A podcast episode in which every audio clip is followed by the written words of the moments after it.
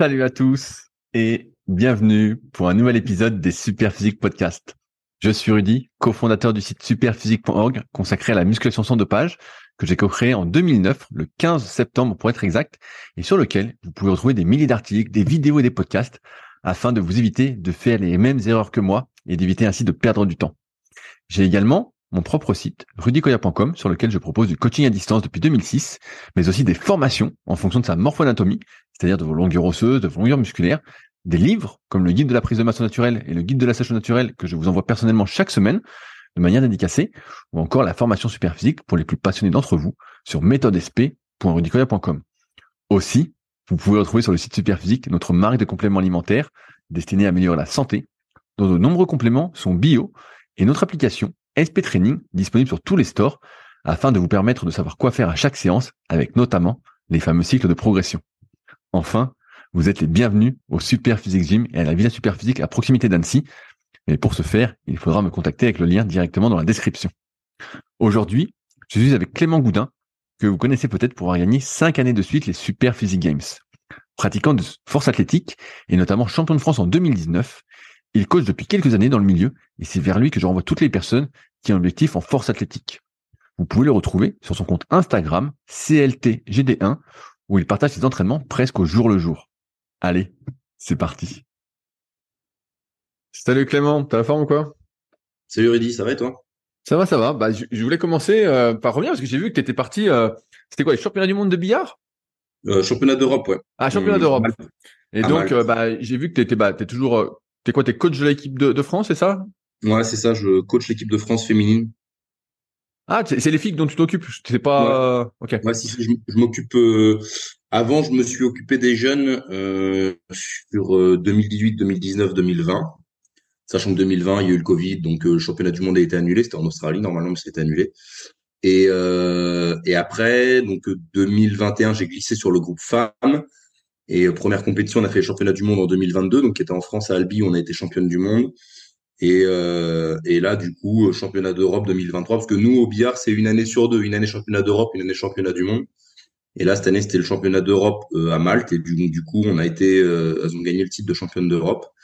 Euh, donc, on est championne du monde en titre et championne d'Europe en titre avec l'équipe femme. Bon, combien de temps ça a duré ce championnat du monde? Championnat d'Europe, pardon? Ouais, C'était un peu long parce que l'organisation était, si tu veux, il y a une grosse liberté laissée à l'organisateur. Ça reste un sport termes d'organisation qui est pas non plus totalement mature, on va dire. Et c'était un peu long. Ça a duré une semaine et on jouait pas beaucoup. Au championnat du monde, ça durait un tout petit peu moins longtemps. Euh, là, ça a duré huit jours, alors que le championnat du monde, c'était six jours, et on jouait plus au championnat du monde. Là, il y avait un peu plus de joueurs, un peu plus d'équipes, etc. Euh, mais pas forcément plus de billard. Donc, du coup, les journées étaient plus longues, on faisait moins de matchs, donc ça a duré huit jours quand même. J'avais une question un peu par rapport au billard. Je sais pas, bah, si tu vois un peu la tendance actuelle, moi, je reçois pas mal de questions en ce sens sur euh, comment euh, rester concentré, euh, comment être bien euh, dans ce qu'on fait, tout ça. Et euh, au billard, j'imagine, tu me corrigeras si je me trompe, qu'il y a une bonne partie d'entraînement à la concentration. tu vois, à pas se détourner. Est-ce que est-ce qu'il y a ça et comment ça se matérialise, si on peut dire? Il y a un gros aspect effectivement sur la concentration. Alors ça se matérialise de de deux manières. Euh, déjà intrinsèquement euh, bah, ta capacité de concentration parce que si on fait on parle beaucoup de préparation mentale etc etc et on en fait de la prépa mentale mais euh, de la même manière que tu as des mecs qui euh, c'est malheureux pour eux mais ils pourront jamais être forts au squat ou ils pourront jamais être forts tout court ou être performants ou courir vite ou courir longtemps etc etc euh, bah, tu as des gens qui mentalement auront toujours des difficultés quand même, mais euh, tu feras jamais d'un âne un cheval de course, même avec toute la prépa mentale que tu veux. Euh, donc il y a déjà une capacité de concentration qui est intrinsèque. Et après, il y a beaucoup de travail sur euh, la respiration, tout ce qui est cohérence respiratoire, etc. Tu peux faire beaucoup de choses pour te, te recentrer, etc. Et euh, la, la fatigabilité, elle est beaucoup liée à l'entraînement que tu as. C'est-à-dire que plus tu es entraîné, et les gens qui ont un gros volume d'entraînement ont généralement des plus de facilité à tenir leur concentration par rapport à des gens qui s'entraînent peu. C'est exactement ce que j'allais dire. Est-ce que c'est une question de volume, un peu comme dans les sports euh, d'endurance, d'ultra-endurance à haut niveau? Ah, C'est un peu compliqué à dire parce que si tu veux, l'entraînement, il n'est pas autant codifié que que dans les sports que nous on connaît au sens qu'on le connaît. Alors c'est un petit peu ce qu'on essaye d'apporter. Euh, et c'est aussi pour ça que moi j'avais intégré le staff de l'équipe de France, c'était pour pouvoir apporter un peu plus cette cette science de l'entraînement entre guillemets. Euh, donc on, a tout un suivi avec les filles de l'équipe de France, on met en place un suivi, donc on leur on leur donne des, exercices à faire et il y a un suivi. Après les filles, je les sur les six derniers mois avant les échéances, j'ai un contact une fois par semaine avec elles, elles me font un brief sur leurs exercices on fait évoluer les exos, etc. Donc il y a tout un, suivi. Euh, mais euh, malgré tout, tu as plus de mal à, avoir un petit peu la régularité. Tu vois, c'est-à-dire qu'en en musculation, euh, bah, si j'ai quatre entraînements par semaine, je vais faire mes quatre entraînements par semaine et jamais je vais y déroger. Au billard, il n'y a pas encore cette euh, culture véritablement et c'est un petit peu plus euh, chaotique. Après, il y a beaucoup de compétitions, beaucoup plus de compétitions. Et les compétitions, tu peux les jouer un petit peu à toute heure avec un volume qui peut être extrêmement important sur les compétitions. Donc, il faut aussi avoir l'habitude de ça et euh, bah, beaucoup pratiquer, faire beaucoup de compètes, beaucoup de matchs, beaucoup d'entraînements, etc. Ça demande beaucoup d'expérience et de temps. Ok, parce que moi, moi, j'ai l'image en tête de je joue au billard, donc je me dis c'est comme moi, je suis pas du tout un, gamer tout ça, mais je me dis que c'est un peu addictif. Tu joues, donc tu joues tous les jours, tu vois, tu as envie de jouer, tu as envie de jouer, tu as envie de jouer, mais en fait, c'est pas ça qui se passe dans la pratique. Euh, bah si souvent quand les gens débutent c'est un petit peu comme ça que ça se passe notamment les jeunes ou moi par exemple quand j'étais étudiant je passais je jouais tous les jours tu vois. Je passais mes journées soit à la muscu soit au billard j'allais pas beaucoup en cours. Euh, et du coup j'avais un énorme volume euh, de pratique effectivement. Euh, mais après tu vois t'as la vie qui te rattrape euh, bah t'as des choses à faire t'as un travail t'as une famille etc donc tout le monde n'a pas forcément la possibilité d'aller jouer tous les jours. Et après tu dois te un petit peu rentabiliser ton temps. Et pour rentabiliser ton temps, bah, faire des exercices, faire des choses comme ça pour que si tu as une heure de pratique, euh, là où avant tu en avais plus, bah, que cette heure là soit la plus rentable possible avec euh, des exercices euh, bien choisis en fonction de, de tes besoins. Est-ce que vous faites un, travail, tu vois, ça me pense à ça, sur tout ce qui est euh, réflexe archaïque, tu vois, pour la concentration? Non, pas, pas du tout? Pas tellement.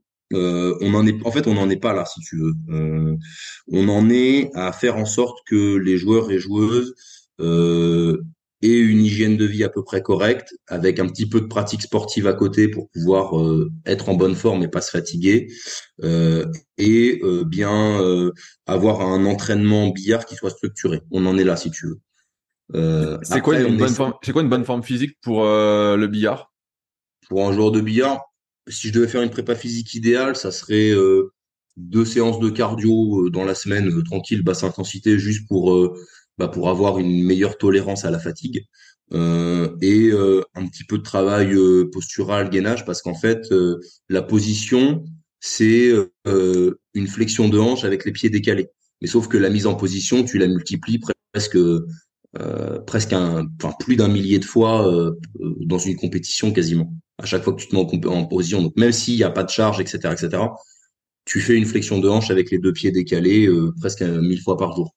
Donc du coup, forcément, euh, tu crées des petits déséquilibres, etc. Et c'est bien d'avoir une bonne base, une bonne charpente au niveau euh, de la chaîne postérieure et au niveau abdo-gainage pour pouvoir éviter euh, d'avoir trop de déséquilibre.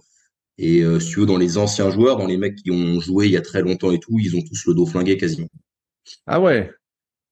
Ah ouais, je me rendais pas compte de ça. Et est-ce qu'il y a des conseils, je veux dire, alimentaires ou en termes de compléments alimentaires pour la concentration? Je donne un exemple. Moi, quand je vais écrire un article, eh ben, je mets euh, une musique particulière, j'ai mon petit café à côté ou un thé de temps en temps.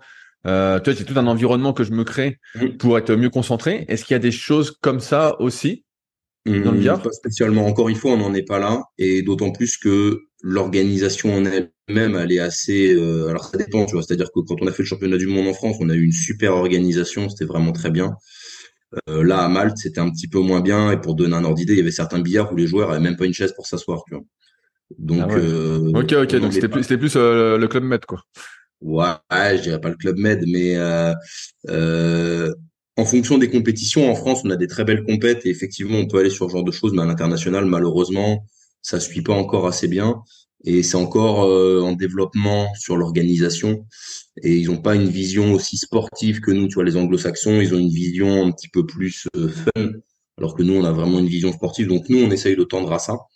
Euh, après, en termes de concentration, euh, moi, ce que j'essaye de, de faire mettre, en, j'essaye de faire en sorte que mes joueuses elles aient une routine d'avant match, c'est-à-dire que bah entre le moment où tu es appelé et le moment où tu vas à la table pour jouer, de toujours avoir la même routine, euh, tu vois, passer aux toilettes, effectivement, éventuellement te prendre une boisson, d'avoir une routine respiratoire, d'avoir une, une mise en concentration, etc. Sachant que t'as pas le droit de jouer avec de la musique. Voilà, c'est une question que je me posais. Est-ce que tu avais le droit d'avoir des écouteurs ou quoi Mais non, non pas. T'as pas le droit. Donc du coup, tu vas avoir cette, cette une routine pour justement rentrer dans ton match et après bah, pouvoir euh, rentrer dans ta partie et, et, en fonction de ce qui se passe dans la partie, euh, euh, avoir des, des outils, notamment au niveau respiration, pour pouvoir te recentrer.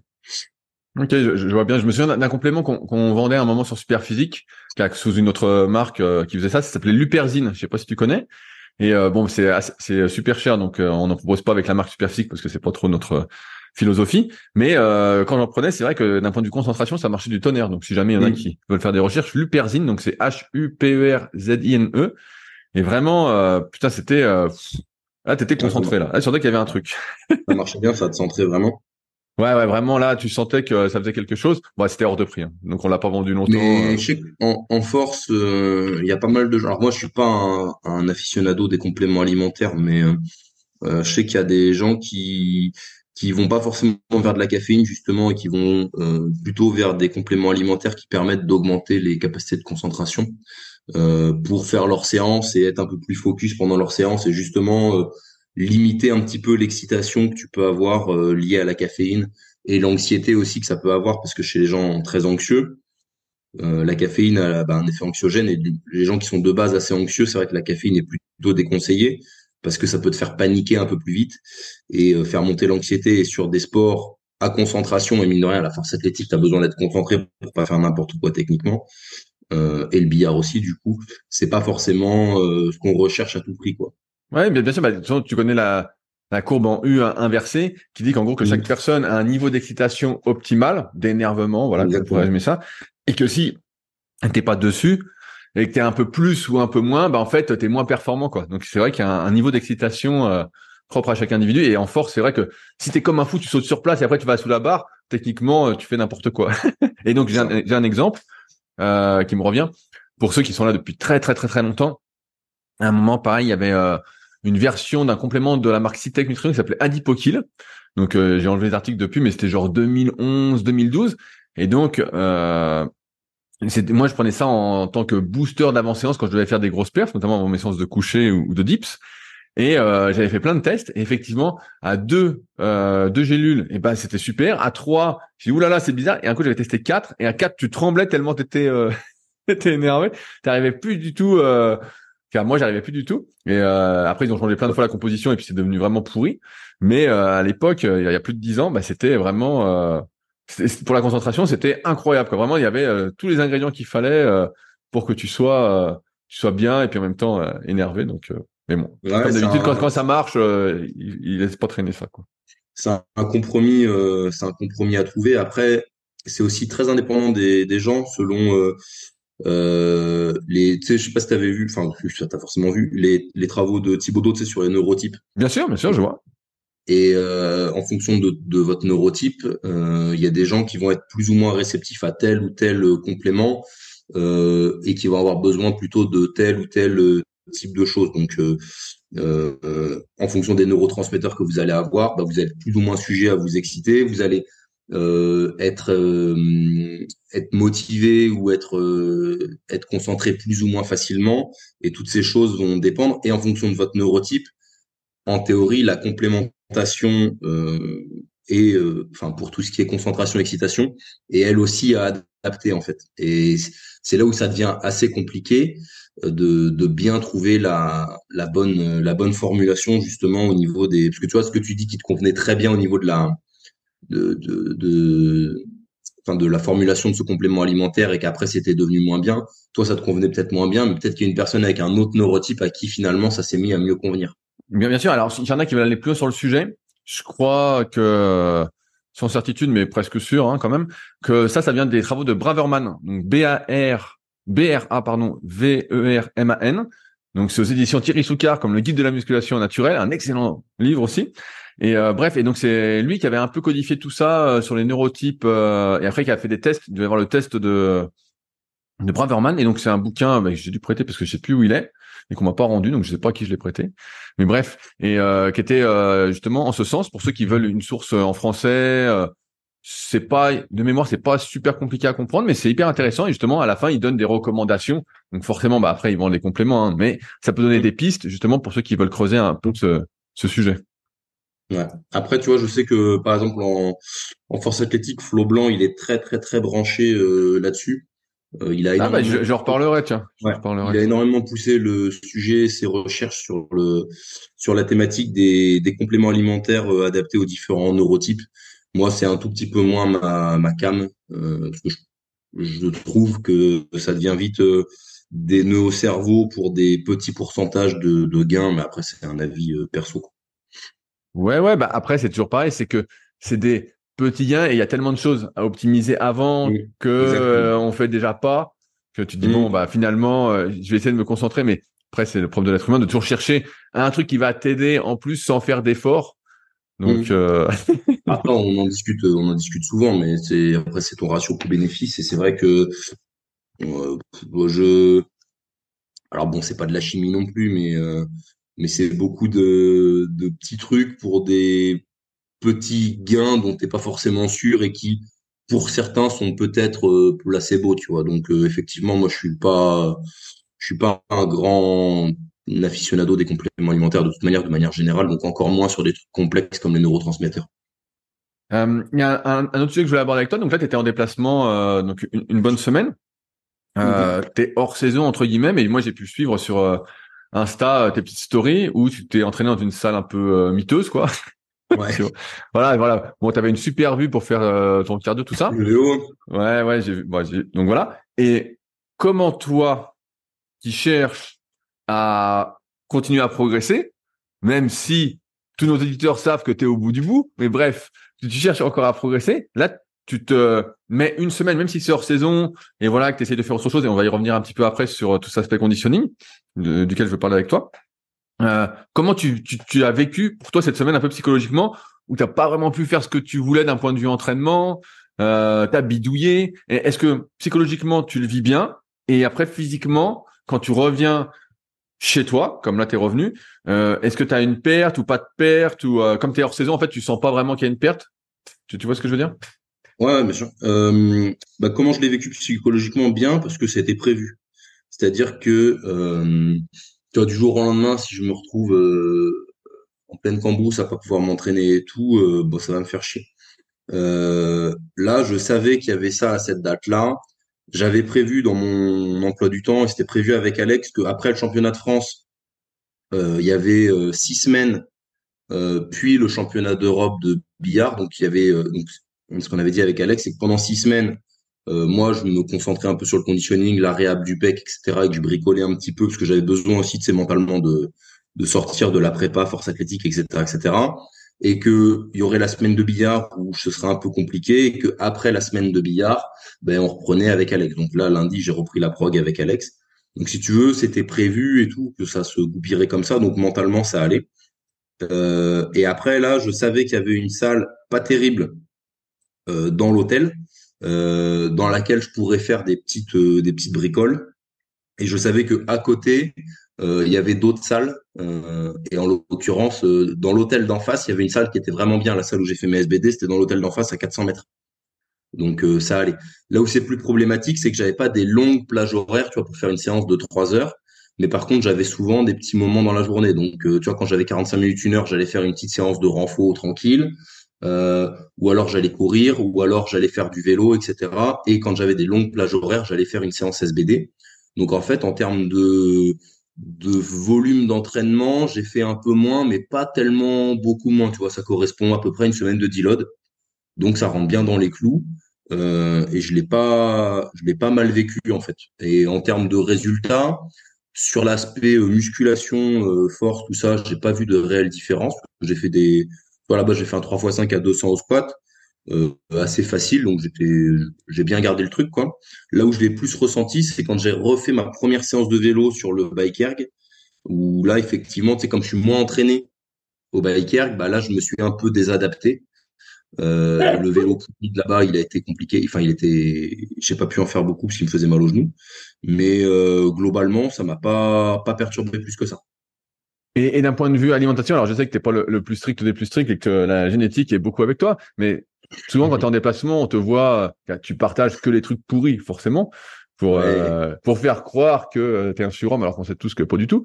Mais euh, comment ça s'est passé euh, la diète? Parce que est-ce que tu as pu suivre quelque chose d'à peu près correct? Ouais, bah, là, là pour le coup la diète c'est un peu plus compliqué parce que surtout dans les pays à culture anglo-saxonne, donc Malte ça va à peu près parce que c'est culture anglo-saxonne mais avec pas mal d'influence italienne et tout, donc c'est moins pire. Mais quand tu es vraiment dans les vrais pays anglo-saxons, genre tu pars euh, comme ça m'est arrivé pour des championnats d'Europe euh, de billard, tu pars une semaine en Angleterre, euh, là c'est la cata quoi. Il y a vraiment que de la merde à manger. à Malte c'était un peu mieux. et niveau comment je m'organisais, je faisais un énorme petit déj parce que le petit déj était bien, c'était le petit déj anglais classique et tout, donc le petit déj ça allait. Le midi en général, je mangeais pas trop lourd parce que j'avais pas trop faim et en plus avec les horaires de compétition, ça allait pas trop.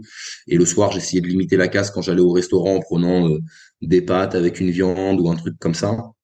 Donc euh, c'est là où c'est le plus compliqué, surtout qu'en plus, bah, comme tu es à l'hôtel, tu es obligé de manger au restaurant tout le temps.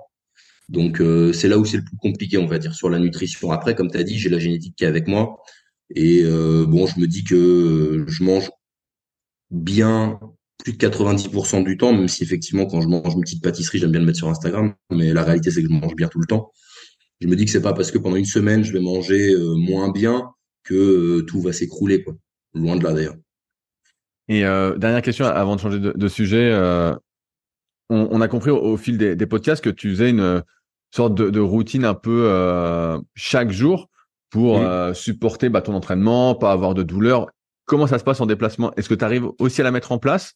Ou est-ce que euh, tu réduis au minimum? Ou est-ce que tu fais pas du tout? Euh, ben Là, en l'occurrence, euh, j'ai fait quand même, mais j'avais réduit pas mal. Et en plus, surtout l'aspect temps, c'est-à-dire que tout ce qui est les, longs échauffements, tous les petits exos de réhab et tout, pendant une semaine, dix jours, j'ai vraiment réduit au minimum. Donc, si tu veux, c'est plaisant parce que bah, tu te dis, oh, putain, mes séances, elles seront vachement plus rapides et tout. Et sur le coup, c'était cool. Mais tu vois, le, à mon retour, j'ai eu une mini douleur qui s'est un petit peu réveillée dans le dos. Rien de grave, tu vois, au niveau de l'iliocostal. Mais un peu pour me dire, euh, euh, 4-5 jours, euh, c'est pas trop grave. Mais au-delà, euh, ça va te rattraper. Donc, fais attention, quoi. Donc, euh, c'est pas, c'est là où c'est le plus embêtant, c'est que du coup, toute cette routine, elle est perturbée tu peux toujours t'adapter, mais toute cette routine, elle est perturbée. Après, là, encore une fois, c'est une période où ça me dérangeait pas trop, euh, parce que j'avais pas un entraînement hyper cadré, que c'est moi qui le gérais. Donc, quand c'est toi qui le gères, tu peux toujours t'adapter mieux. Mais par exemple, quand j'étais allé en Turquie pendant plus d'une semaine, euh, j'avais, enfin, je m'étais débrouillé, j'avais trouvé une salle et tout, je m'étais débrouillé pour suivre l'intégralité de mon entraînement. Ça dépend aussi beaucoup des périodes euh, et du temps que j'ai que j'ai à y dédier. non, mais c'est intéressant ce que tu dis parce que moi, c'est pareil, j'ai remarqué et pour parler avec pas mal de personnes de notre âge, entre guillemets, qui font pas forcément que de la muscu, mais aussi d'autres activités, c'est vrai que quand tu as ta petite routine pour, entre guillemets, te mettre en mouvement euh, de la meilleure des façons, pour compenser les petites blessures que tu as eues, euh, où il y a toujours des traces, et ben quand tu sautes une journée ou deux, tu dis bah ça va. Et, euh, et quand tu sautes bah, une semaine, tu dis oulala, tu commences à sentir que ça fait vraiment pas du bien. Et ça me fait également penser un peu à l'échauffement en muscu. Ce que tu as dit, c'est que T'as beaucoup de personnes, je pense, euh, qui s'échauffent pas. Moi, je le vois et c'est un truc sur lequel je milite auprès de mes élèves à chaque fois, que ce soit bah, BPG, que ce soit en, suivi coaching à distance, l'échauffement, l'échauffement, l'échauffement. Parce que des fois, donc au début, tu t'échauffes pas, tu dis bah ça sert à rien, euh, tout va bien. Puis à un moment, tu as des petites douleurs et puis tu te rends compte que si tu t'échauffes bien, les petites douleurs déjà elles sont plus là, elles sont déjà plus là. Mais euh, on voit que le corps est quand même assez résilient, même si bah voilà, là maintenant ça fait peut-être 15-20 euh, ans que tu t'entraînes. On voit que tu vois, t'as, as 4-5 jours de marge avant de morfler un peu, quoi, en étant gentil. encore, là, là ça allait parce que c'était euh, une semaine avec peu d'intensité et pas énormément de volume. Tu vois, si tu veux, c'était c'était pas une semaine d'entraînement, c'était une semaine d'entretien. Euh, donc dans ce cadre-là, euh, ça allait. Mais sur une vraie semaine d'entraînement, je sais pas moi, si j'avais dû monter sur euh, des doublés ou des barres lourdes à 240, 250 au squat, etc., etc., ça aurait pas été possible. Euh, si j'ai besoin de vraiment faire, tu vois, si euh, si j'ai une séance vraiment très lourde au squat, par exemple, et que je bâcle l'échauffement et que je fais pas les petits exos de rééquilibrage et de réhab, etc., etc., dès le lendemain ou sur le lendemain, je, vais sentir que, ça va pas. Et c'est vrai que là, sur un déplacement comme ça, bah, toute la routine, elle est bouleversée. Tu dors pas dans ton lit. Euh, tu dors pas à tes horaires parce que le billard, il y a des matchs qui peuvent finir, tu peux te coucher à minuit, reprendre à 8 heures le lendemain, voire même te coucher à 1 heure et reprendre à 8 heures le lendemain etc., etc. Tu vas faire une sieste, ton sommeil il est complètement bouleversé. Euh, l'alimentation, du coup, tu manges au restaurant tout le temps et tout, donc l'alimentation elle est pas du tout comme il faut et tu peux pas choisir ce que tu manges. Euh, l'entraînement, du coup, c'est pas mes horaires, c'est je devais choisir des horaires en fonction des moments où j'avais des trous dans l'emploi du temps et où euh, qui étaient aussi parce que bon, accessoirement j'ai une équipe à gérer aussi, donc il faut que je passe du temps avec les filles, etc. Donc tu vois, le, le truc il est à gérer avec ça et du matos qui est pas le mien donc quand tu mets et pas le temps de m'échauffer comme il faut. Donc quand tu mets ces cinq facteurs là dans la balance, tu te rends vite compte que si tu veux faire une vraie semaine dure, il y a de grandes chances que ça se passe mal. Donc du coup, il vaut mieux se dire vas-y, je fais une semaine d'entretien, c'est pas grave, et, euh, et je repars euh, entre guillemets avec euh, une semaine de moins dans ma programmation quand je reviens, plutôt que de vouloir à tout prix maintenir ta semaine et qu'en fait ça se passe mal, tu vois. Et en Turquie d'ailleurs, je m'étais blessé parce que j'avais voulu maintenir la semaine et le banc était un peu pourri, je m'étais fait mal au pec. Ah, mais tout ce que tu décris, c'est ce qui a fait aussi que personnellement, j'ai ralenti euh, la musculation et cet objectif de progresser parce que je me rendais compte qu'il fallait vraiment s'investir, s'investir, s'investir énormément et qu'en fait, je sais plus qui qui me disait ça. Ah oui, c'est euh, Thierry. Thierry, peut-être qu'il nous, il nous écoute.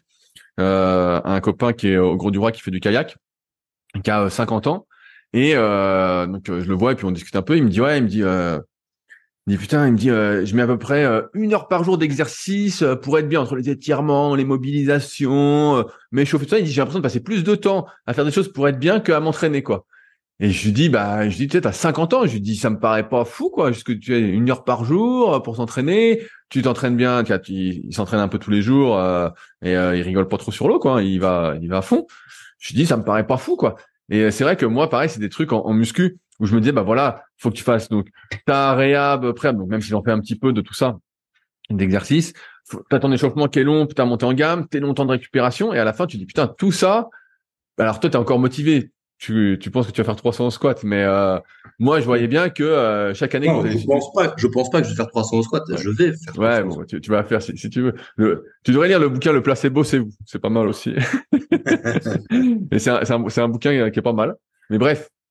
Et donc, euh, ouais, moi, c'est des choses en fait qui m'ont un peu détourné. Je, me suis dit, mais attends, c'est vrai que tu dis trois heures, voilà, euh, et, des fois on rit. Ça peut paraître beaucoup pour ceux qui nous écoutent, mais c'est vrai que à partir d'un certain niveau, en fait, ça te prend un temps fou, quoi, en fait, de t'entraîner, euh, de faire plein de trucs pour pas avoir mal, pour compenser ton entraînement. Et moi, moi, j'en avais marre, en fait, de passer tout ce temps-là. Et quand tu t'entraînes, bah, plus léger, sans objectif forcément de progrès, même si j'essaye toujours de rajouter des rêves, des trucs, voilà, de faire d'autres trucs, euh, et c'est Marc Vouillot à l'époque, euh, il avait déjà la, il avait la cinquantaine quand je l'avais comme prof. Et euh, je lui avais demandé, j'avais quoi, j'avais 17 ans. Je lui dis bah Marc, je dis comment tu fais pour continuer à t'entraîner alors que tu progresses plus tout ça. Et il m'avait dit bah je fais d'autres trucs, j'essaie de progresser sur d'autres domaines tout ça. Et c'est ce qui m'a amené bah, par exemple au kayak ou après on va parler un peu de vélo, de course à pied tout ça. Mais c'est vrai que c'est un peu des fois démotivant. Et c'est vrai que quand des fois il y a des gens qui disent ah bah moi j'entraîne 45 minutes ou une heure. T'es là, tu te dis bon 45 minutes ou une heure. Si tu débutes, bah ça va aller. Mais plus tu vas progresser, moins ça va suffire. Et c'est ce qui est pour moi bah, la limite en termes de progression pour la plupart des gens. C'est qu'à un moment, bah, tu peux pas mettre suffisamment de temps pour continuer à progresser et à faire tout ce qu'il faut pour pas te blesser, être dans une optique en même temps de longévité, de compensation de l'activité. Tu vois, j'en parlais avec euh, Flo. On parlait de Flo tout à l'heure, euh, qui s'entraîne actuellement au Super Physique Gym. Et euh, bah, nous, au Super Physique Gym, la plupart des gars, ils sont un peu dans une optique de longévité. il n'y a plus vraiment de très jeunes. Hein. La plupart, ils ont la trentaine, 35, 40 ans. Il y en a qui ont des enfants, tout ça. Et donc, ils ont ils ont pas pris la tête un peu à Flo, mais a priori, de ce que j'ai compris, ils lui ont dit, ouais, bah, Flo, tu fais le soulevé de terre lourd, tu fais ci, nanana, t'as, t'as pas peur et tout à l'avenir. Il dit, bah, j'essaye de compenser par plein de choses, tout ça. Et, euh, bah, je comprends exactement ce qu'il fait, hein, parce que moi, c'est ce que j'ai fait pendant des années aussi. Et, euh, et que je fais encore aussi quand je fais du kayak, quoi, ça compenser. Mais c'est vrai que des fois, ça peut être démotivé. Pour moi, c'est, un des facteurs qui m'a démotivé à me dire, je m'entraîne encore pour progresser sur l'exercice classique que je fais où j'ai pas beaucoup de marge, de passer autant de temps à faire euh, à faire des trucs qui sont pas de l'entraînement en fait quoi. Tu vois? Ah bah oui et puis séance euh, tu vois tu dis séance de 45 minutes une heure je sais qu'il y a beaucoup de gens qui sont dans cette configuration là Euh, moi là, du coup, j'ai fait des séances quand j'étais là-bas de 45 minutes, une heure. Bah, en gros, c'était soit je faisais, tu vois, je peux avec un échauffement très court, c'est assez minimaliste et où je me dépêche faire trois séries de squats vers 180, 190 euh, trois séries de bench, trois séries de terre, et ça me prend, ça peut me prendre une heure et quart, mais il faut que j'aille très vite, que je monte pas très lourd et tout. Dans une euh, dans une optique d'entretien, euh, ça peut le faire, tu vois, ou alors 45 minutes avec que des exos haut du corps, c'est en superset en te dépêchant, mais sans y mettre d'intensité, tu vois, tu fais des séries de 10, 12 un peu partout, sans trop regarder la charge, juste un peu, tu sais, en te congestionnant, etc., etc dans une optique d'entretien, ça, ça peut suffire. Euh, mais dans une optique où euh, bah, tu veux continuer de progresser ou de maintenir un très bon niveau, euh, clairement, c'est pas suffisant. Alors après, je suis conscient, je le dis à chaque fois, que ce gros investissement, c'est pas possible pour tout le monde et qu'il y a des gens qui ont un travail qui ne leur permet pas ou une vie de famille qui ne leur permet pas, etc., etc. et moi, j'ai la chance d'avoir un travail où je peux moduler mon temps et où je peux passer longtemps à m'entraîner où je peux fractionner mes entraînements, faire euh, de la mobilité le matin, euh, ma séance, ou alors faire euh, un peu de développement cardio dans une deuxième partie de journée, etc. Mais j'ai bien conscience que ça, c'est une chance et qu'il y a très très peu de gens qui peuvent se permettre de faire ça en termes d'organisation. Ouais, mais c'est pour ça, c'est ce que je dis à chaque fois. Il y a plein de gens qui me contactent. Des fois, il y en a qui sont un peu pas peu qui disent oui, mais alors moi, je peux faire que trois séances, que ceci. Et à chaque fois, je leur dis mais tu sais, le but du coaching, c'est seulement de trouver le meilleur équilibre pour toi et pas de t'imposer l'impossible. Et souvent, cette phrase, elle revient presque tous les jours. Hein, parce que, moi, voilà. Moi, j'ai plein de gens, ils me contactent, ils me disent, ouais, mais c'est combien de séances par semaine? Je leur dis, bah, ça dépend de toi. Ça peut être deux, ça peut être trois, ça peut être quatre, ça peut être cinq, ça peut être six. Ça dépend de toi. Ça bah, dépend après, on en est d'accord. Je sais pas toi, mais moi, quand quelqu'un me contacte et qu'il me dit qu'il peut, il peut faire que deux séances par semaine, je lui dis, bon, si c'est un objectif de progrès, ça va être limité. Et souvent, je préfère passer mon tour. Je dis, voilà, mmh. minimum, c'est trois bah, séances. Mais deux, léger. C'est-à-dire que moi, par exemple, j'ai des gens qui sont à deux, mais qui ont un autre truc à côté. Ah, voilà, voilà. Soit ils font du crossfit, soit genre. Ah, bah voilà, oui, moi, moi aussi, moi aussi, j'en ai des comme ça. Je pense à quelqu'un qui fait du, qui fait du rugby. On était à, on faisait, quand on a commencé, on faisait quatre séances. Euh, ensuite, il a repris le rugby, on était passé à trois, mais il avait du mal à assimiler, etc., etc euh, il progressait pas. Et on est passé à deux séances muscu et euh, et euh, euh il fait euh, un entraînement au rugby et un match de rugby, tu vois, le, le reste du temps. Et bien là, on a relancé de la progression avec seulement deux séances par semaine. Et d'ailleurs, normalement, la semaine prochaine, il a, enfin, il a, il a battu son record de 2,5 la semaine dernière très facile. Et la semaine prochaine, il, on lui a mis plus 5 et je pense que ça devrait passer, tu vois. Avec seulement deux séances par semaine, il arrive à progresser. Ouais, mais parce qu'il y a, y, a, tout, il y a tout ce qu'il y a autour. Si tu as quelqu'un qui fait que, tu vois, je prends un, un quelqu'un qui a un travail sédentaire, tout ça, qui fait que deux séances par semaine, ça peut ah. marcher un peu au début, mais sinon c'est oui, bien sûr. Bah, alors après, encore une fois, moi, je leur dis, euh, ça suffira jusqu'à un certain moment. C'est-à-dire que quelqu'un qui part de pas grand chose, euh, dans l'absolu, même ou qui part même de rien, avec une séance par semaine, tu pourrais ou deux, tu pourrais arriver à le faire progresser. Mais c'est sûr que tu le feras pas progresser autant et pas aussi vite que si tu lui mets trois quatre séances ça c'est sûr. Euh, après c'est euh, moi je préfère quelqu'un tu vois qui s'entraîne deux fois ou trois fois mais qui fait tout qui du coup fait toutes les séances a le temps de faire toutes les séances ah, bien sûr, bien sûr, et peut les faire bien que quelqu'un qui me dit je veux en faire quatre et euh, une semaine sur deux ou, ou, presque deux semaines sur trois il y en a une qui saute. Ça devient un petit peu compliqué à gérer. Il a pas le temps de les faire en entier etc etc tu vois. Ah, Bien sûr, ce que je dis souvent à, à, mes élèves, et notamment à ceux qui sont j'en ai quelques-uns qui sont sportifs de haut niveau en kayak. Quand il y a des fois, ils ont un emploi du temps assez serré avec l'entraînement, je dis, bah, mieux vaut que tu sautes une séance. Et j'en dis toujours, souvent deux choses. Je leur dis, mieux vaut en faire moins que trop, et mieux vaut être moins lourd que trop lourd. Ouais, c'est vrai. Parce que, euh, de toute façon, euh, soit tu vas te niquer, soit tu vas pas récupérer. Si c'est pas le but, mieux vaut que tu en fasses moins. Euh. Ah bah, de toute façon, moins lourd, tu es sûr d'arriver au bout et à ta compétition, alors que trop lourd, ça se trouve, tu y arriveras pas. Ouais, ouais, ouais, non, mais mais ça, euh, c'est universel. Après, euh, pas assez lourd, euh, tu vas peut-être arriver à ta compétition, mais, mais bon, tu, si c'est pour pas, enfin, pour rien y faire, c'est toujours moins intéressant. Quoi. Faut trouver le bon compromis. Voilà, voilà, voilà. Bah, c'est ça.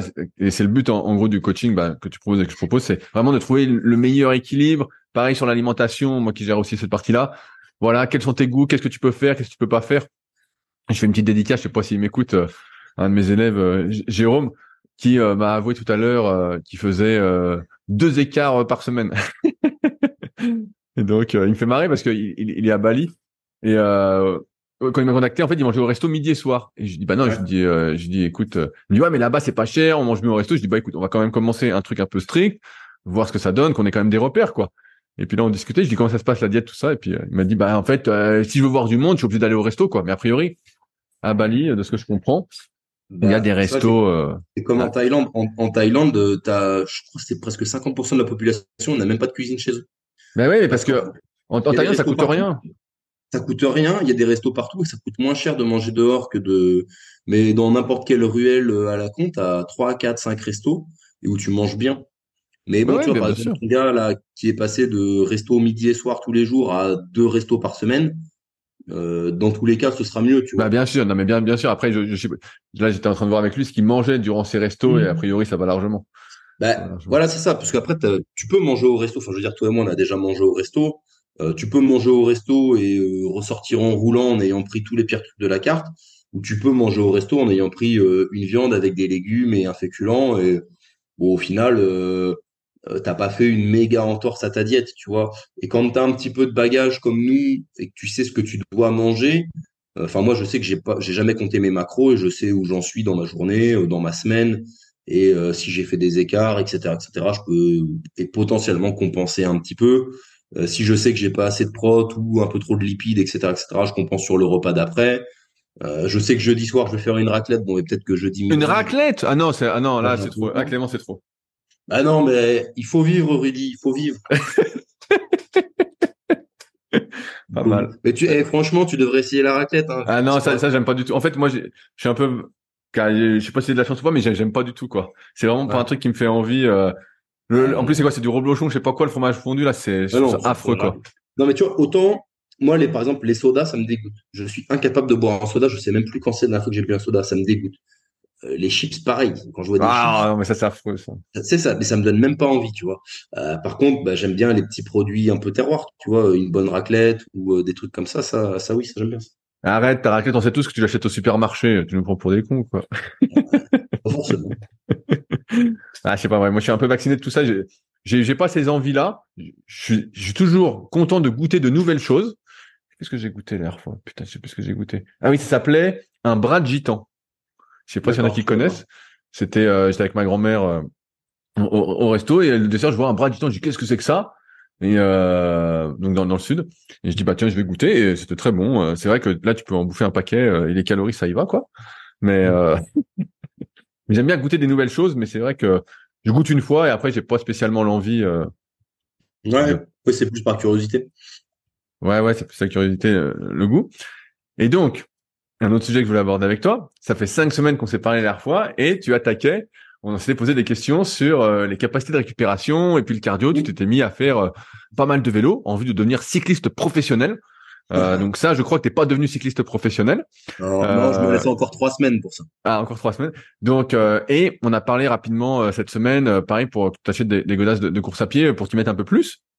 Alors, qu'est-ce qui s'est passé durant ces cinq semaines en termes de volume d'entraînement, en termes de cardio? Euh, quels sont tes progrès? Est-ce que tu peux faire un peu un point là-dessus? Ouais, bah alors le, les chaussures c'est pas forcément pour courir un peu plus. L'idée c'est de garder un footing hebdo seulement. Mais euh, tu vois, je le sens là. Bon, quand j'étais à Malte, du coup, je suis allé courir un peu plus parce que c'est ce qui était le plus pratique. Euh, et euh, tu vois, j'ai senti que j'avais les genoux qui tiraient un petit peu et tout. Donc c'est le volume sans doute. Mais euh, je pense que les chaussures sont pas ouf et celles-ci ça fait un petit moment que je les ai quand même, même si j'ai pas beaucoup couru avec. Mais tu sais, genre, tu vas dehors, des fois, je les mettais, etc. Donc, euh, j'aimerais en avoir qui amortissent un peu plus. C'est pour ça que je t'avais demandé pour les chaussures. Euh, puisqu'on en a parlé dans le dernier podcast. Et euh, sinon, sur le volume, bah, du coup, ça se passe plutôt pas mal. le volume de vélo a un peu augmenté. Donc, tu combien, à combien de séances là? Parce que là, j'ai cru comprendre que tu arrivais, tu reprenais un peu plus la, la muscu, l'entraînement pour la force. Donc, tu allais peut-être ralentir un peu le cardio. Donc, tu as eu quel rythme pendant ces 5-6 semaines? Euh, ben, tu sais, je fais la prog de Sean, là, Bike Endure, donc euh, c'était trois ou quatre séances de vélo semaine, plus bah, je me rajoutais un footing à moi, donc qui était pas, pour l'instant footing, j'ai rien fait de long, hein, le plus long que j'ai fait, ça doit être 40 minutes. Ok. Euh, donc, euh, donc voilà. Et, et, et, donc, ah ben le, le, programme, c'est 12 semaines, c'est ça? Ouais, c'est 12 semaines, donc je l'ai ah pas fini, sachant qu'il y a eu la semaine où ça a été un petit peu impacté, là, quand j'étais, euh, quand j'étais à Malte, Alors, ce que j'ai fait, c'est que j'ai fait un petit peu de vélo régulièrement sur le truc de la salle. J'ai fait un petit peu de cardio sur le. Il y avait du, il y avait un rameur aussi. J'ai fait un peu de rameur.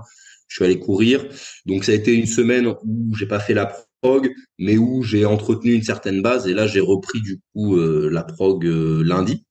Euh, et donc, j'en ai discuté un petit peu avec Sean et je vais garder trois séances vélo.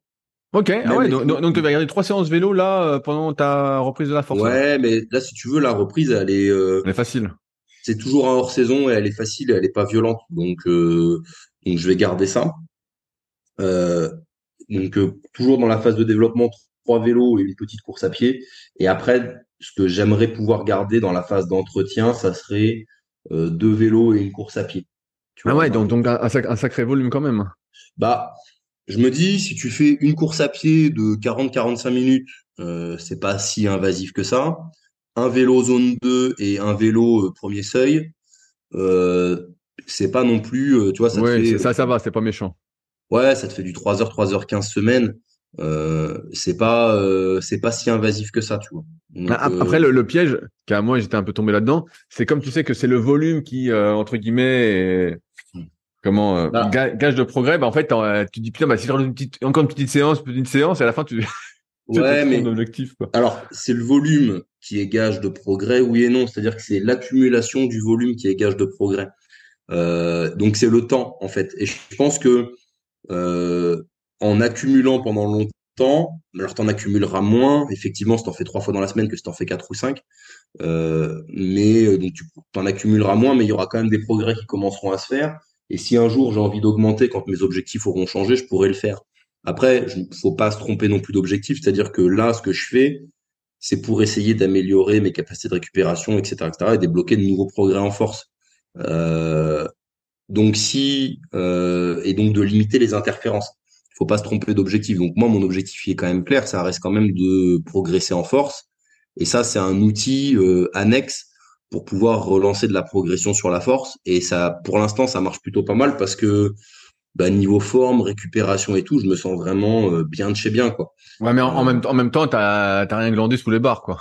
Alors, effectivement, ce que j'allais dire, j'en ai fait un petit peu moins en termes d'intensité, mais euh, malgré tout, tu vois, j'ai déjà de la, un peu d'expérience sur des périodes comme celle-ci. D'habitude, les périodes où je m'entraîne moins, comme ça, c'est des périodes où j'ai très peu de motivation, où je suis tout le temps fatigué. Tu sais, je sens que mon corps, il va puiser pour récupérer et tout. Et là, c'est pas du tout le cas. Je me sens vraiment euh, juteux, tu vois. Je sens que j'ai de l'énergie, que je suis bien. Ce qui n'était pas le cas sur les, les saisons précédentes dans des configurations comme celle-ci. Donc, je sens une réelle différence. Après, c'est sûr, quand je vais aller chercher des séances avec des grosses, grosses intensités du 90-95% euh, une ou deux fois dans la semaine, ça risque d'être un petit peu différent.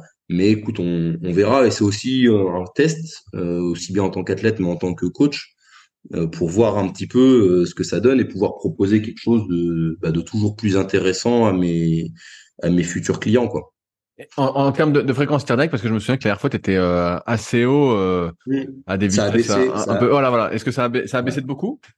Ça a énormément baissé. tu vois, par exemple, là, j'ai fait ma séance au premier seuil lundi sachant que j'avais fait donc ma séance de force euh, un petit peu avant, j'ai eu que deux heures et demie entre les deux séances, donc c'est un peu, c'est pas assez, mais je pouvais pas m'entraîner tôt le matin. Euh, et euh, quand je suis monté sur les intervalles, sur le troisième intervalle de 20 minutes, je suis monté à 152, 153, alors que au début de la prog, sur un truc équivalent et enfin, même plus court, j'allais vite à 164, 165. Et ouais. Et est-ce que ta fréquence cardiaque de repos a baissé aussi? Je l'ai pas testé ma fréquence cardiaque de repos. et euh, tu avais testé, ta, testé ta FC Max ou pas? Euh, Non, je l'ai pas testé. Non, je l'ai pas testé, mais euh, je pense qu'elle est quand même relativement haute dans mes souvenirs. Je monte quand j'étais plus jeune et que j'allais courir, je montais très haut. C'est-à-dire que c'était vraiment pas rare que je monte à 190, 195 quand j'avais euh, 20, 21 ans, tu vois, c'était. Ouais, t'as, plus le même âge, hein, tu sais. Euh... ouais, mais ça montait, non, mais ça montait très haut et très facilement, tu vois. Même sur un truc pas forcément à grosse intensité, je montais vite à 190. Ok. Donc, euh, je pense qu'elle est assez haute. Et j'allais dire, bah, ceux qui font du cardio qui nous écoutent, 150 euh, pulses au premier seuil, c'est énorme, quoi. C'est, euh, c'est pas mal. Et, euh, et, donc j'ai une question un, peu technique. Et, donc toi, tu vois ta fréquence cardiaque tout le long. Tu as une ceinture cardio pour voir ça? Ouais, ouais. Et est-ce que ta fréquence cardiaque monte au fur et à mesure des, de l'intervalle? Au fur et à mesure des minutes? ouais, elle monte Ah donc t'as une dérive. ah ouais, donc t'es pas vraiment. T'es un, es un peu au-dessus alors. Ouais, elle monte, euh, elle monte au fur et à mesure euh, et euh, au, fil des intervalles. Alors, plus j'avance dans les intervalles, plus ça monte tôt dans l'intervalle ouais, ouais, et mieux ça stabilise. Tu vois, la dérive elle est moindre. Ok, ok, ouais, donc t'étais pile poil, hein, t'es vraiment juste alors. Mmh. Mais bon, après, c'est c'est tout récent. Faut aussi, tu vois, je suis pas sûr que la, la, data soit, soit objective, sachant que là, en plus, ça faisait longtemps que j'avais pas fait. j'avais fait du vélo, mais tu sais, c'était que sur un effort pas quantifiable parce que là-bas le vélo c'était une une roue avec le pédalier fixe donc si tu arrêtes de pédaler la roue s'arrête et puis le il y avait aucune data il y avait pas de pas de cadran rien du tout donc j'avais aucune indication de distance de vitesse de watts j'avais rien du tout. Donc c'était vraiment du pur RPE et euh, c'est pas évident euh, c'est pas évident à gérer. Et même j'ai fait une sortie là euh, route euh, dimanche. D'habitude quand j'allais sur la route je montais très très haut très très vite. Et là, j'ai pas dépassé une seule fois 135, 137 quoi. Je suis tout ah ouais, donc là t'as bien progressé là-dessus parce que la dernière fois que je t'avais eu, t'étais à plus de 150 en roulant à, 20, à 20 km heure. Je m'étais dit putain le type est bientôt en crise cardiaque quoi. Ouais, non mais attends ça. Euh, là par contre j'étais chez mes parents donc c'est archi plat euh, chez mes parents alors que bon en Limousin sans que ce soit non plus à Annecy tu vois mais euh, il y a quand même des petites bosses, des petites des petits talus, des petits trucs comme ça donc ça peut monter un petit peu tu vois. Euh, donc on verra. Mais là cet après-midi, je vais, euh, je fais une petite sortie avec mon, papy triathlète là. On, ça devrait, enfin on va à un endroit où ça monte un peu. Donc on va voir comment ça se comporte dans les montées. Euh, rapidement, avant de reparler de course à pied, je donne un peu des nouvelles pour ceux qui suivaient ce que j'avais dit avec toi il y a, il y a cinq semaines. Donc moi, j'ai continué à progresser doucement euh, sur mon tapis euh, et un, un, peu dehors en course à pied. Donc là, j'en suis rendu à 35 minutes à 10 km heure pour l'instant, pas de douleur, rien à signaler. Des fois, des petites tensions, mais rien de, de qui reste. Donc, je suis assez content, sachant que j'avais repris, euh, pour rappel, par 30 euh, minutes à 8 km heure, puis ensuite j'étais monté doucement à 8,5, puis à 9, à 9,5, et là je suis à 10. Donc, je vais aller jusqu'à 40 ou 45 minutes à 10, avant de me mettre à 10,5, 11, sachant que euh, quand je m'entraînais un petit peu là pour le 10 km, et bah mon SV2, mon deuxième seuil était autour de 13,5, 14 km heure dans ces eaux-là. C'est à peu près ce que je comptais faire sur le 10 km. Euh, et ce que j'ai remarqué, alors toi, je sais, toi, tu, dois, tu cours dehors, Clément, ou tu cours sur tapis? Non, je cours que dehors. J'aime pas courir sur tapis. Ok, ok. Bah. Et, et, donc, il y a un truc que j'ai remarqué, parce que j'avais regardé pas mal de vidéos aussi sur le net. Bon, bref, je m'informe euh, comme d'habitude. Et euh, je vois les gens disaient voilà si vous courez sur tapis il faut mettre de l'inclinaison euh, c'est plus facile sur tapis que dehors tout ça et pour l'instant de ce que je remarque donc mon expérience personnelle c'est que c'est beaucoup, beaucoup, beaucoup plus dur sur tapis que d'aller courir dehors. Dehors, franchement, à 10 km heure, j'ai l'impression de ne rien faire. Vraiment, je me dis, bon, bah, je freine. Alors que sur tapis à 10 km heure, c'est pas si facile que ça. Alors peut-être parce que il n'y a pas la même, il y, a, pas le vent, il n'y a pas la même aération, t'as chaud, il y a euh, l'impact de la chaleur. Euh, mais euh, et pourtant je mets zéro inclinaison euh, pour me dire bah voilà faut que ce soit plus facile. Et sur les personnes que j'entraîne aussi, donc sur la partie cardio, donc j'en ai quelques-unes que j'ai euh, juste uniquement en partie cardio. Après j'en ai pas mal qui sont muscu et cardio, mais qui sont uniquement cardio et qui sont sur tapis aussi. me disent la même chose quand ils vont dehors, c'est beaucoup plus facile. mais en tout cas voilà, pour l'instant en y allant très progressivement. Donc comme toi, j'essaye de pas trop en faire, donc je fais deux séances par semaine de course à pied en général lundi, jeudi ou lundi, vendredi. Voilà, j'attends.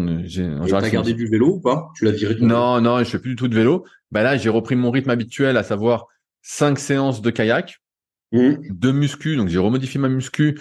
Euh, je faisais deux full. Maintenant, je refais euh, deux half. Donc euh, rapidement, c'est euh, pec dos épaule et l'autre c'est cuisse bras, voilà. D'accord. Donc dans une optique d'être un peu plus, d'avoir une meilleure base athlétique, on va dire, parce que quand tu fais deux full, forcément, tu négliges plein de trucs, tu prends pas le temps, et puis en même temps, ça prend moins de temps de faire de half. Et puis chez les abdos, bah plutôt euh, 20-30 minutes par séance, euh, des vrais exos, tout ça. Mais euh, mais ouais, dans le vélo, j'avais arrêté euh, parce que en fait, euh, ça me congestionnait. Ça me congestionnait.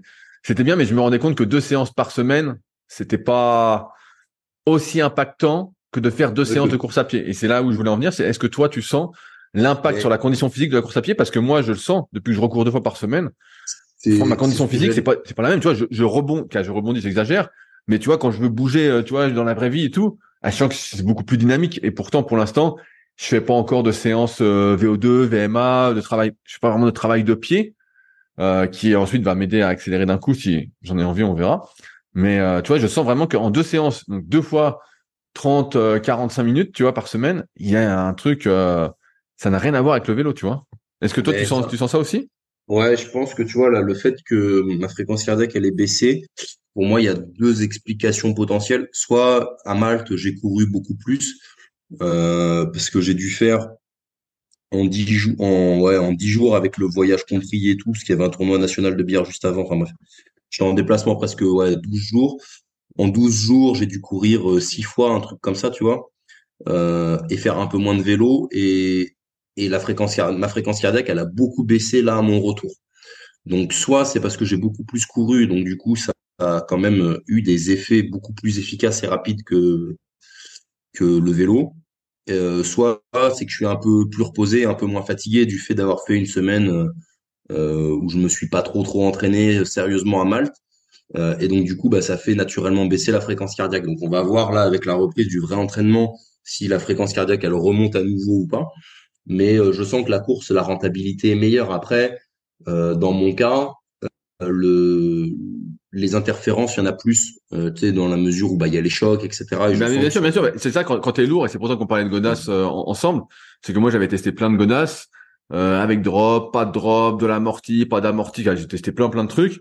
Et finalement, euh, toutes ces histoires que tu sais, mais c'est comme tout à l'heure on parlait des compléments, l'optimisation. Euh, donc les gars qui font du marathon en 2h15, 2h20, 2h30, bah ouais, forcément il leur faut des godasses légères, il leur faut des godasses dynamiques. Je sais pas si tu lis les tests de godasses, mais si tu lis des tests de chaussures, c'est marrant parce que les mecs disent ouais celle-là elle est dynamique alors pour le 10 km c'est bien celle-là l'amortit plus c'est plus pour la longue distance tout ça et en fait ça c'est des choses qui nous concernent pas du tout en tant qu'amateur euh, voilà nous ce qu'il faut ah quand quand t'es lourd en tout cas c'est euh, des chaussures qui amortissent pour de vrai parce que c'est bien beau l'histoire du minimalisme tout ça mais quand tu fais 95 kills 100 kills même 90 kills en fait, les chocs, c'est pas les mêmes que quand tu fais 60 kilos. Hein. ça n'a rien à voir. Euh. Ça dépend aussi pourquoi tu cours. Si tu cours pour faire un temps effectivement, peut-être que ça est bien d'avoir une semelle carbone ou du minimaliste ou un truc qui a du pied, etc. Euh, si tu cours, parce que moi j'en ai rien à péter du temps, hein, c'est juste pour euh, améliorer un petit peu ma santé, mieux récupérer, et ensuite bah, être en meilleure santé en un, mieux récupérer en deux, et que ça me permette d'être plus fort sous les barres en trois. Euh, quand tu cours pour ces raisons-là, euh, t'en as rien à péter d'avoir une chaussure qui renvoie, t'as juste avoir envie d'avoir une chaussure qui te fait pas mal aux genoux. Donc ah, euh, c'est aussi toute une question de d'objectif. Euh, donc c'est pour ça je, que je t'ai demandé la, la, la, marque que tu avais prise et tout. Je regardais un petit peu, mais euh, je me rends compte que je suis un peu perdu sur le truc, donc je vais je vais demander conseil à des gens que, que je connais dans le dans le milieu de la course et je vais voir. Bah, tu, tu, vas, tu vas voir que c'est comment comment muscu chacun a son avis. ouais, bah, après, c'est aussi ça qui est intéressant, je trouve, quand tu enfin quand tu débutes on va pas dire enfin si si bah euh, dans, dans, le matos moi la course quand j'en ai fait quand j'étais gamin mais pas grand chose euh, voilà c'est ça c'est à dire que bah j'ai toujours un peu couru mais je me suis jamais trop intéressé au matos tu vois quand j'avais 20 ans j'allais courir avec n'importe quoi, j'en avais rien à faire, tu vois. Bah oui, oui, tu prenais tes Vans, t'allais courir, t'en avais rien à foutre, t'es Stan Smith. Ouais, c'est ça. Et bah là, je me rends bien compte que là, si je vais courir avec une paire de Vans ou une paire de, de Stan Smith, ça va pas bien se passer, quoi. Ah ouais, ouais, bah tu, tu, tu, que ça va pas, ça va pas du tout. Non, mais, non, mais euh, c'est sûr que c'est intéressant. Tout moi, j'ai regardé vraiment comme d'habitude, hein, quand j'ai un sujet qui m'intéresse, je creuse, je creuse, je creuse. Et tu verras que sur les chaussures, bah, tu as plein de, de débats, tu as plein de... Tu vois, si tu écoutes par exemple la clinique du coureur avec Blaise Dubois, bah, qui passe dans pas mal de podcasts, lui il va dire, voilà, ça, ça n'existe pas, ça, ça sert à rien. Il va, il va donner son avis. Et puis tu vas écouter un autre spécialiste qui est euh, qui a l'air aussi pointu, euh, qui en plus euh, a de l'expérience, genre il est entraîneur et puis il va super vite et lui il va dire bah non mais regardez moi ça ça ça ça Mmh. À la fin, tu dis bon bah putain. Euh, donc après, bah, moi j'ai j'ai testé. Après le problème c'est que les les les godasses, ça coûte voilà, ça coûte un saladier. Donc à la fin, tu as une collection de 5 euh, paires de godasses à 150 euros. Et je, sais pas, je sais pas si tu suis. Donc pareil, moi je suis un peu tout ça. Là, ils sont en train de sortir des chaussures carbone euh, Adidas à 500 balles. Ouais, Donc là, il dit ah là vous allez voir ce que vous allez voir. Là vous rebondissez tout ça. Et j'en parlais avec Nico bah, de Endurance 30 qui est venu bouffer la semaine dernière. Et on parlait de ça parce que là il a fait un marathon et justement, il y avait des chaussures carbone et on, discute de ça. Et euh, ça corrobore à ce que j'avais lu. Il dit que plus ton niveau est faible et plus tu bénéficies du carbone en termes d'économie de course. Parce qu'en fait, comme t'es faiblard, entre guillemets, des pieds, des mollets, tout ça, voilà, t'es faiblard. Et ben, en fait, le carbone fait office un peu de renforcement euh, ultime, tu vois. Ça te fait, ça te rigidifie le tout, ça te fait rebondir, tout ça. Et euh, il dit que tu peux gagner, euh, plus tu débutes, plus tu vas vite avec. Donc, euh, mais bon, après, le, truc du carbone, c'est que ça s'use beaucoup, beaucoup, beaucoup plus vite, de ce que j'ai pu lire. Et donc là, là, pareil, il faut mettre au moins 250, 300 balles, sachant que tu sais pas exactement quelle godasse prendre avec du carbone parce que elles ont pas toutes les mêmes spécifications, il n'y a pas encore de réglementation, donc en as plus ou moins, c'est pas la même. Enfin bon, bref, c'est un chantier pas possible et à moins de toutes les essayer et encore, c'est comme euh, le complément pour la concentration. À la fin, tu sais pas si c'est le complément ou si c'est parce que tu crois. Ouais, c'est ça. Après, moi, clairement, je veux pas me casser la tête euh, comme ça. Je vais prendre une chaussure qui qui amortit bien. Après, j'aimerais bien pouvoir les essayer quand même. C'est pour ça que j'ai pas trop envie d'acheter sur Internet. Et je pense que tu vois, dans des situations comme ça où tu as tout le monde qui dit un petit peu tout et son contraire, faut regarder ce qui te convient à toi, tu vois, euh, et comment tu te sens à l'aise et ce que tu sens. je pense que des fois, il vaut mieux se faire confiance quand l'information est aussi variée comme ça. Je pense qu'il vaut mieux se faire confiance plutôt que de de vouloir écouter un gourou euh, quel qu'il soit et de, de, se retrouver comme un con à l'arrivée. moi, quand j'avais acheté mes, mes premières, mes deuxièmes chaussures pour courir, j'avais été dans un magasin pareil à, Annecy, et donc pareil, tu peux les essayer. Donc j'avais couru devant, plusieurs tests, tout ça, et je me dis putain, mais ça, elles sont bien. Et euh, c'est vrai qu'elles sont pas mal. Donc je cite pas de marque exprès, hein, je veux pas faire de pub ou de mauvaise pub. Et euh, donc j'avais pris euh, cette paire-là, et en fait, le drop était tellement élevé, tellement élevé, c'était un 8 ou un 9, donc c'est le truc après classique pour la plupart des gens, mais en fait, il y avait mon tendon d'Achille qui était toujours en position un peu raccourcie, euh, notamment à gauche, et je le sentais après à froid, quoi. Je disais, ah putain, à, chaud, je sentais rien. Mais en fait, comme ça mettait vraiment sur la pointe des pieds, ça me mettait vraiment en raccourcissement, et bah, ça me l'irritait. Et donc, c'est pour ça qu'après, j'étais passé à zéro drop. Et là, par contre, t'as les mollets qui congestionnent, t'as des courbatures, tout ça. Tu dis, oulala. Là là. Dis, bon, bah, ça peut-être se renforcer, mais en fait, bah, comme d'habitude, le temps que ça se renforce, euh, ça va pas. Et donc là, bah, là, je suis un entre-deux. C'est ce que je t'ai passé. Là, je suis sur un drop de, je crois que je suis un drop de 4. Ouais. Avec aussi une grosse semelle et de l'amorti. Et là, euh, pour l'instant, euh, bah, en même temps, pour l'instant, j'avance pas. Pour l'instant, j'ai l'impression de pas faire grand chose, même sur, si sur tapis, comme j'ai dit, c'est un peu mieux. Il y a un dernier point sur lequel euh, je voulais revenir par rapport à tout ça. Là, on parlait de la rentabilité de la course à pied. Et, ce que j'ai pu remarquer, notamment avec des pratiquants de muscu qui veulent se mettre au cardio, qui n'ont jamais trop fait de cardio, donc surtout auprès de mes élèves en coaching à distance, c'est que parfois ils font du vélo, même je vais dire comme toi, mais pire que toi, où je leur dis bah allez-y tranquille, sur euh, l'intensité de ça. Et ils sont vite à 160 170 pulsations. Et c'est en ce sens que le vélo comme l'avait dit Sean et comme le dit toujours Sean c'est je trouve un, bon euh, premier euh, c'est une bonne première approche pour travailler son activité cardiovasculaire son cardio son cœur tout ça parce que la course à pied ça va tout de suite être trop intense si tu fais de la course à pied et que tu fais un footing j'ai dit une connerie mais à 8 km heure et que tu es à 170 pulses pour moi c'est beaucoup trop élevé pour pas qu'il y ait d'interférence pour pas que ça t'impacte trop d'un point de vue de la fatigue euh, pour progresser à côté si c'est pas ton objectif premier, euh, la course à pied ou le cardio et que c'est la muscu que tu veux prendre du muscle. Et c'est pour ça que le vélo, ah. normalement, tu peux vraiment bien réguler l'intensité et que c'est une super première approche. Et que la course à pied, moi, je vais donner un exemple. Quand je cours là à 10, allez, je suis à 140 pulses. Allez, euh, des fois, je monte à 145 parce que j'ai chaud, je suis sur le tapis. Mais voilà, je suis assez bas. Car assez bas, il y en a qui sont encore à moins. Mais alors que sur le vélo, bah, tu vois, je te donne un exemple. Moi, quand je suis au premier seuil, sur le vélo, je crois que je passe même pas les 120 pulses quoi de mémoire. Euh, ça passe pas. Et, j'ai du mal à monter. Sur le vélo, j'ai du mal à monter. Et même quand je faisais des, des entraînements au, deuxième seuil, on dit voilà au seuil au SV2, voilà. Euh, et ben franchement, quand je passais 160 pulses sur le vélo, euh, franchement j'avais les cuisses prêtes à exploser quoi. Mmh. bah, le, le, vélo, c'est sûr que c'est une bonne porte d'entrée parce que euh, bon, j'allais dire il n'y a pas de technique. Bon, si il y a une technique quand tu es à un bon niveau, mais euh, euh, si tu pédales mal, tu vas pas te faire mal en fait, tu vas pas te blesser. Donc déjà le risque de blessure sur le vélo, il est de zéro euh, ou presque. Ou alors si tu vas avant d'avoir mal, il faut vraiment que tu te fasses un volume de, de, de, fou quoi. Donc t'as pas de risque de blessure. C'est pas un vas-y, tu peux facilement moduler la difficulté et tout. Donc c'est sûr que c'est la porte d'entrée idéale. C'est ce qui procure le moins d'interférences. Moi pareil, quand j'ai des athlètes qui euh, euh, commencent à se pencher un petit peu là-dessus qui veulent améliorer le cardio et tout, euh, je les mets sur un ergo. Donc euh, soit le vélo, soit le rameur, soit le ski erg, parce que c'est ce qui est le plus facile et, et voilà. et après, effectivement, pour aller plus loin, tu peux aller sur de la course à pied, mais je pense que la course à pied, il faut commencer vraiment par marche-course. C'est ce que j'allais dire. J'allais dire, des fois, même la marche suffit, qu'à de mon expérience euh, en coach, à avoir déjà des pulsations assez hautes pour ceux qui sont euh, très sédentaires, qui n'ont jamais fait de cardio. Et donc, ça peut largement suffire. Comme, euh, tiens, on rigole des fois, et j'ai vu hier Thomas euh, qui rigolait là-dessus. mais euh, donc Thomas de Training Therapy, en disant ouais, la marche, il y en a qui disent que c'est du sport, non, mais en fait pour la plupart des gens, ça l'est déjà. En fait, euh, rien que de marcher 30, 30 minutes par jour, pour euh, ceux qui marchent pas du tout, mais c'est déjà, déjà bien en fait. Euh, c'est déjà une bonne première approche. C'est-à-dire que Thomas, quand il met sur, bah, pour ceux qui n'ont pas vu, donc Thomas Training Therapy qui a mis, est-ce que pour vous marcher c'est du sport? Et donc lui, il estime que c'est quelque chose de juste normal et que c'est pas du sport. c'est vrai dans la mesure où tu es en bonne santé, que tu es entraîné, sauf que la réalité, elle est que nous, on est des extraterrestres et que dans, pour la majorité des gens, euh, genre 90% de la population, euh, marcher, c'est déjà une activité physique. Et enfin, 90% de la population occidentale, c'est déjà une activité physique. Et c'est vrai que euh, bah, c'est une bonne porte d'entrée pour commencer. Et après, effectivement, tu peux enchaîner sur marche-course, donc des alternances, une minute, une minute, deux minutes, deux minutes, trois minutes, trois minutes. C'est ce qui sera le mieux pour que tes tissus, ils assimilent la course et que bah, t'es pas mal au genou, au tendon d'Achille ou autre. Et ensuite, bah, tu peux glisser sur que course et ainsi de suite. Mais euh, quoi qu'il arrive, il faut que ce soit progressif. Et je pense effectivement que le vélo, c'est pour les gens qui font de la musculation et qui sont pas trop sédentaires, c'est la meilleure porte d'entrée possible. Bien sûr, bien sûr, bah, je suis assez d'accord avec toi et c'est là-dessus que je voulais conclure. Euh, encore une fois, j'espère que vous avez passé un bon moment entre compagnie, que vous aurez euh, appris certaines choses, au moins que vous ayez, vous aurez des pistes de réflexion pour votre pratique.